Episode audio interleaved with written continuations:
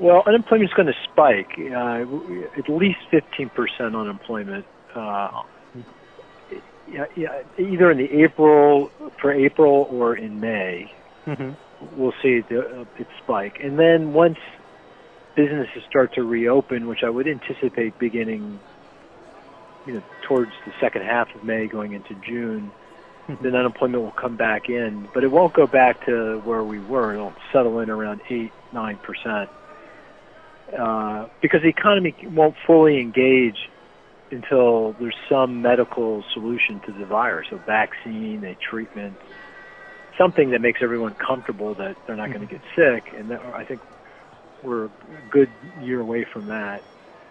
And so I think unemployment stays elevated, eight nine percent until uh, mid 2021. Hopefully, we get a vaccine, and then we'll then I think we'll re-engage and unemployment will start to fall. But even then, it'll be 2024, mm-hmm. 2025 before we wow. get back to full employment. I think. Mm-hmm. Y escuchamos a Mark Zandi, el economista jefe de Moody's Analytics, hablar sobre sus eh, perspectivas del mercado laboral estadounidense. Bienvenidos una semana más aquí a Weekly Call con José Luis de Aro.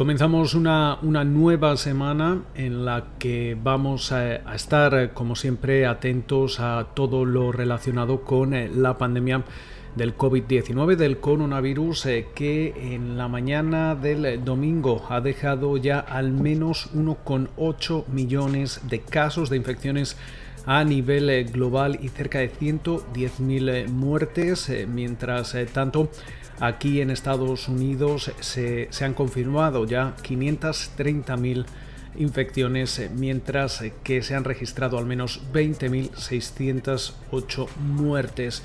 Una semana que va a estar marcada sobre todo por esas perspectivas de crecimiento del Fondo Monetario Internacional que se van a dar a conocer el martes. Eh, tenemos eh, que recordar que esas reuniones eh, de primavera del Fondo Monetario Internacional y del Banco Mundial se van a celebrar de forma virtual y ya escuchábamos el viernes a su directora gerente, a Cristalina Georgieva, asegurar que en estos momentos la crisis económica generada por el COVID-19 va a ser la peor desde la Gran Depresión a la espera de conocer esos eh, detalles, esas perspectivas de crecimiento. Eh, también vamos a estar esta semana atentos a otros datos, a otras referencias macroeconómicas aquí en Estados Unidos, especialmente el miércoles a esos datos de ventas minoristas eh, correspondientes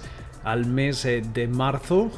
las va a dar a conocer el Departamento de Comercio estadounidense y de momento parece que el dato de cabecera podría experimentar ya una caída del 8% después de haber registrado una, una, caída de cerca del 0,5% en el mes de febrero según el consenso del mercado. En lo que se refiere a las eh, ventas minoristas subyacentes eh, que, que, dejan eh, de lado por ejemplo, eh, la venta de vehículos, eh, también de, gasolina.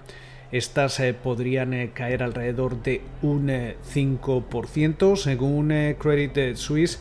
En estos momentos podemos ver cómo en, en, el trimestre, en el segundo trimestre del año, podríamos llegar a registrar hasta una caída en el consumo de alrededor del 17,5%. Recordemos también que algunas estimaciones como las últimas hechas eh, por eh, JP Morgan hablan que en el trimestre en curso podríamos eh, llegar a sufrir una contracción económica de hasta el 40%. Hablábamos de, JP Morgan y precisamente el banco capitaneado por Jamie Dimon va a ser uno de los primeros esta semana en eh, presentar sus eh, cuentas eh, trimestrales. Lo, hará el martes junto a Wells Fargo. Mientras tanto, el miércoles le, va a tocar el turno a Bank of America, Citigroup y Goldman Sachs. Mientras que el jueves lo hará la gestora BlackRock. Estaremos atentos sobre todo a sus perspectivas sobre el eh, trimestre en curso, todo lo relacionado con el coronavirus y cómo está afectando al eh, sector bancario estadounidense. Mientras eh, tanto, vamos a, conocer también los resultados de, otras compañías en, la, semana que entra entre ellas Johnson Johnson, también la, la aseguradora United Health, Bed Bath Beyond, van a ser algunas de las eh, compañías eh, que eh, se entrenan esa, esa temporada de resultados correspondientes al primer trimestre. tenemos que tener en cuenta que en ese primer trimestre del año todavía no vamos a notar el golpe real del coronavirus, dado que buena parte de las órdenes para quedarse en casa, de teletrabajo y del confinamiento comenzaron sobre todo a mediados de marzo. Eh, mientras eh, tanto, también vamos a, estar atentos a otros, a otros datos eh, macroeconómicos, como por ejemplo también ese índice manufacturero Empire State de, la región de, Nueva York, que podríamos ver una, fuerte caída debido al freno de la actividad que, como comentábamos, ya comenzaba a mediados de marzo. También estaremos muy atentos a esas peticiones eh, semanales de subsidios eh, por eh, desempleo que podría volver a subir en otros 5 a 7 millones según tienen en estos momentos en mente parte, parte del consenso de los analistas y mientras tanto también hay que, hay que prestar atención a algunas eh, compañías como es el eh, caso de Apple, porque se habla de que la de Cupertino, California, podría eh, anunciar algún tipo de nuevo modelo de iPhone de bajo coste a lo largo de la semana. Pero para, para ello todavía tendremos que esperar porque es cierto que, no está claro que esto vaya a ser así debido a los eh, problemas eh, que eh, tanto Apple como otras compañías tecnológicas están enfrentando en estos momentos, sobre todo en lo que se refiere a su cadena de suministro. mientras tanto, también vamos a, a, estar atentos a distintas compañías biotecnológicas, farmacéuticas, en, lo que se refiere a los distintos eh, pruebas eh, sobre vacunas eh, para el COVID-19.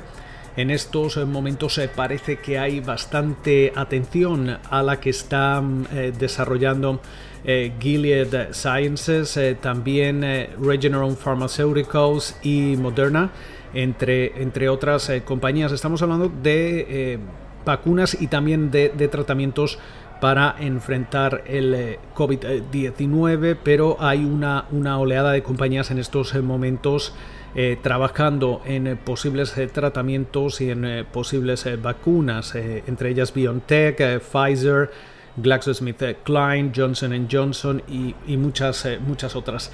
además, hay que, hay que tener en cuenta cómo la situación generada por el COVID-19, por el coronavirus, también eh, sigue frustrando buena parte de las eh, salidas a bolsa más esperadas eh, para, para, este año. Tenemos que recordar que la New York Stock Exchange está operando de forma completamente electrónica desde el pasado 23 de marzo. De momento no, no ha dado a conocer cuándo va a reabrir sus puertas y esto también está frustrando parte de las salidas a bolsa que recordemos también pueden estrenarse en el Nasdaq, pero de momento, obviamente, dada, dadas las eh, circunstancias, hemos visto un, un, parón en este sentido, pero sobre todo ahora ya se comienza a hablar de que algunas de las salidas a bolsa más esperadas para, para este año. Se hablaba de Kohan, de Airbnb, de Postmates, de Robinhood, de DoorDash, Asana, Instacart o, Palantir, entre, entre otras, podrían eh, llegar a, cancelarse o por lo menos eh, retrasarse, con lo cual tendremos eh, que seguir atentos también a, a estos acontecimientos en una semana en la que también vamos a estar muy atentos al petróleo. Em, el Wall Street Journal aseguraba que en estos momentos Rusia, Estados Unidos y Arabia Saudita habían llegado a a un, acuerdo para, para un recorte em, histórico en la producción eh, de, de crudo. Pero eh, es cierto que también ha habido eh, pulso entre Arabia Saudita y México, eh, pero de momento parece que ese, ese acuerdo, ese principio de acuerdo, podría traducirse en un, en un, repunte en los precios del crudo que deberíamos comenzar a ver en la, en la apertura de la negociación del lunes. Eh, mientras eh, tanto, y, de momento nosotros les eh, seguiremos manteniendo manteniéndoos informados aquí en Weekly Call con José Luis de Aro. pasen ustedes una, una, buena semana. Manténganse en sus casas en toda la medida de lo posible escuchen a, las recomendaciones de las autoridades eh, sanitarias de, sus respectivos eh, países y como siempre nos escuchamos en eh, siete días aquí en Call con José Luis de Aro.